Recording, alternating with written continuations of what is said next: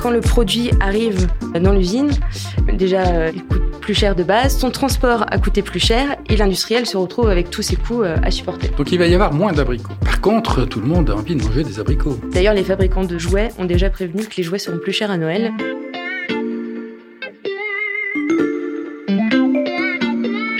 Salut, c'est Xavier Yvon. Nous sommes le vendredi 3 septembre 2021. Bienvenue dans La Loupe, le podcast quotidien de l'Express. Allez, venez, on va écouter l'info de plus près. Ça fera 140 euros et 97 centimes, s'il vous plaît. Vous avez réussi à faire euh, garder à votre fils ou à votre fille sa trousse de l'année dernière, même si c'est vrai que les nouveaux modèles lui faisaient de l'œil. Vous avez trouvé toutes les fournitures de la liste de l'école, même les grands cahiers avec euh, les petits carreaux, et vous êtes tout à fait dans les clous du budget anticipé. Bref, vous trouvez que vous vous en sortez plutôt bien. Et pourtant, même en optimisant vos courses dans les moindres détails, ça aurait dû se finir comme ça.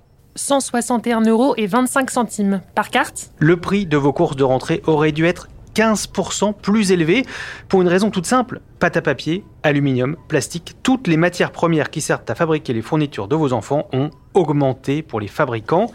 Pour l'instant, ils n'ont pas répercuté ces hausses sur les consommateurs, mais ce n'est que partie remise. Et c'est valable dans tous les secteurs. Entre flambée des cours des matières premières et pénurie, les prix gonflent ou sont sur le point de le faire. Et revoilà donc le mot qui fait peur aux consommateurs comme aux économistes, l'inflation. A-t-on de bonnes raisons de s'inquiéter? C'est la question que l'on passe à la loupe dans cet épisode.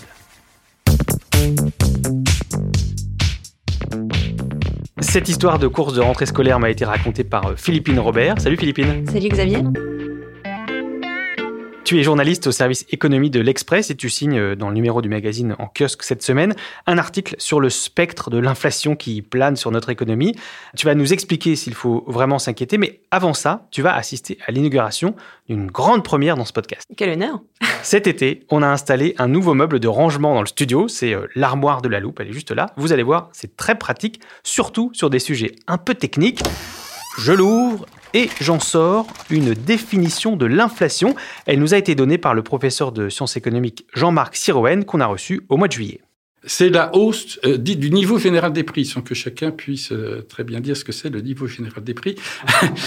Ça veut dire que si c'est juste le prix de l'essence qui augmente, euh, c'est pas de l'inflation. Mais si vous avez euh, presque tous les produits, le prix des produits ou des biens qui augmentent, euh, ben là, ça commence à devenir de l'inflation. Une hausse des prix de tous les produits et les biens, pas seulement les fournitures de rentrée scolaire. Donc, est-ce que c'est ça qu'on observe, Philippine? Alors oui, si on regarde euh, les statistiques de l'INSEE qui mesurent euh, l'évolution des prix, on voit que depuis quelques mois, les prix ont tendance à augmenter. En juin, ils ont même atteint un pic à 1,9%. On n'avait pas vu ça depuis la fin de l'année euh, 2018. Alors dit comme ça, ça ne paraît pas démentiel, mais il faut savoir que ces dernières années, on était plutôt habitué à un taux d'inflation aux alentours de 1%. Et euh, certains prévisionnistes estiment qu'on pourrait dépasser euh, les 2% d'ici la fin de l'année. Et si on regarde un peu plus largement, dans la zone euro, on a déjà dépassé ces 2% au mois de juillet. Et on pourrait euh, atteindre euh, la barre des 3% d'ici la fin de l'année. Dans certains endroits, c'est encore plus élevé. Aux États-Unis, par exemple, les prix ont augmenté de 5,4% sur un an en juillet. Et c'est cinq fois plus euh, qu'à l'été 2020. Donc, euh, effectivement, on, observe un petit peu partout une accélération des prix. Donc l'inflation est plus ou moins importante, mais on observe cette tendance à la hausse des prix à l'échelle mondiale. Comment ça s'explique? Il y a deux raisons. La première raison, c'est un effet mécanique, en fait. On assiste au rebond post-crise. Et comme euh, l'année dernière, les prix avaient chuté à cause euh, du confinement, des mesures de restriction, là, ils reviennent à un niveau un peu plus normal. Donc, mécaniquement, euh, l'inflation gonfle. Donc, par exemple, pour les billets d'avion, l'année dernière, leur prix avait fortement chuté. Aujourd'hui, ils reviennent à des niveaux plus normaux. Donc, mécaniquement, on a un effet... Oui, d'une année euh, sur l'autre, c'est voilà. plus élevé. Mhm. mais il n'y a pas que ça. Il y a aussi les, les États qui ont pu, grâce aux banques centrales, euh, qui les ont soutenus, qui ont déversé des liquidités, euh, ils ont pu mettre en place de gigantesques plans de relance, en particulier aux États-Unis, mais aussi en Chine. Pour relancer leur économie, les États-Unis voient grand.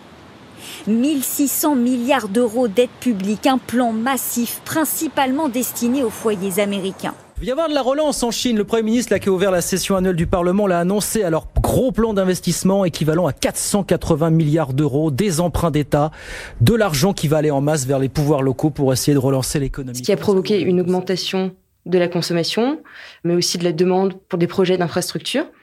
Et à côté de ça, on avait une offre qui, elle, était plutôt contrainte.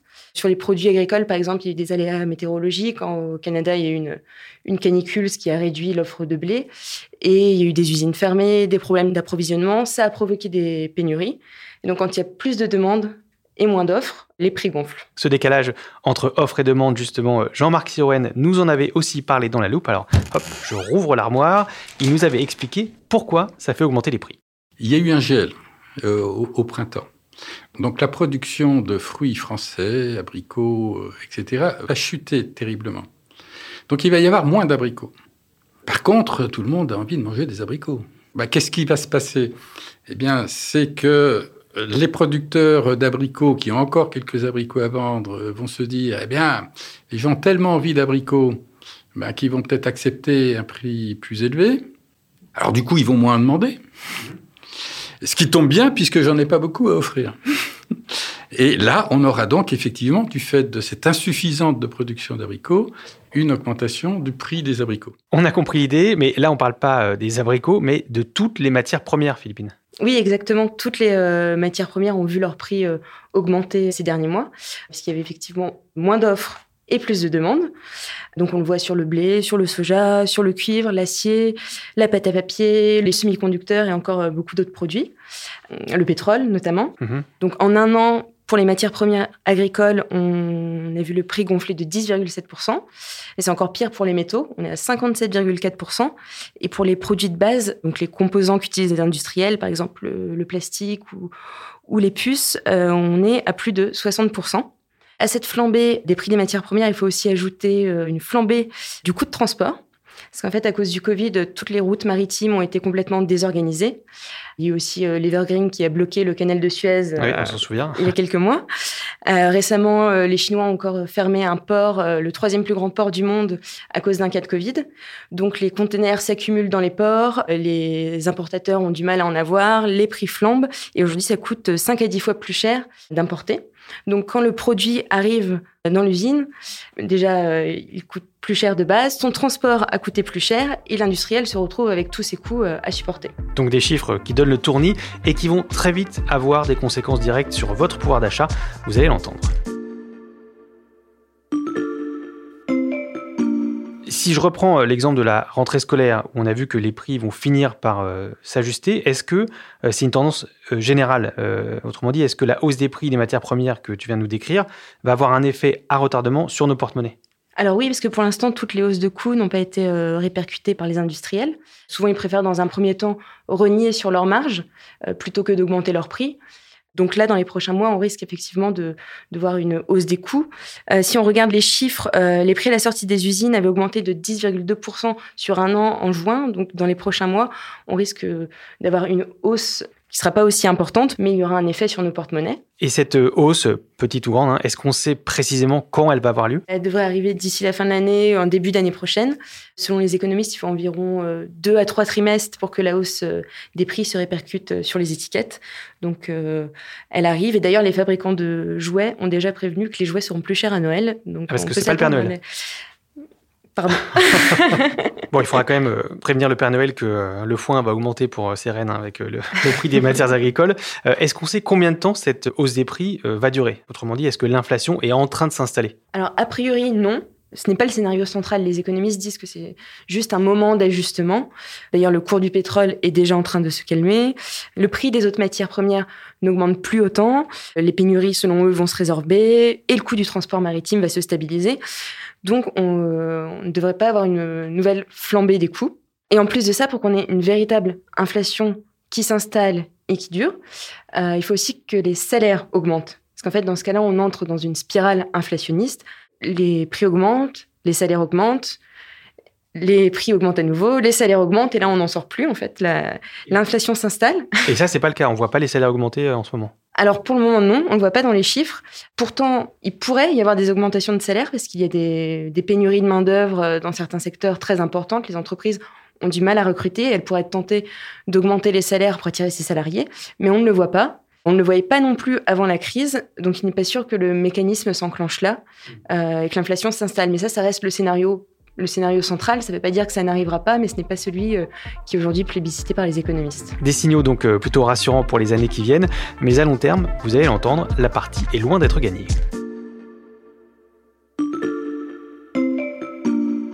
Donc, si je résume ce qu'on s'est dit depuis le début de cet épisode, euh, la crise actuelle a fait monter les prix, même si ça ne devrait pas durer trop longtemps. Est-ce que tout va redevenir comme avant? Alors certains économistes pensent que oui, qu'on va retourner euh, au monde d'avant, qui est depuis une vingtaine d'années un monde d'inflation très faible. Alors ça, ça s'explique par différents facteurs. Il y a eu la mondialisation, la digitalisation, euh, l'affaiblissement des syndicats. Tout ça, ça a contribué à faire baisser les coûts. Donc ça fait des années qu'on connaît une inflation qui est plutôt faible, qui est plutôt autour des 1%. Donc certains économistes disent, bah, une fois cette période passée, on va revenir à ces niveaux-là. Mais d'autres économistes pensent que ce n'est pas le cas, qu'on va durablement rentrer dans un monde d'inflation plus forte, parce qu'avec la crise ont émergé de, nouvelles tendances. Euh, les États veulent relocaliser euh, certaines productions parce qu'on a vu, bah, dans le cadre d'une épidémie, ça peut être compliqué d'avoir la production de, doliprane à l'autre bout du monde. Il y a aussi euh, une autre tendance de fond qui est la transition énergétique. Il va falloir changer notre modèle et ça, ça coûtera forcément plus cher. Il y a une autre tendance qui est aussi le vieillissement de la population.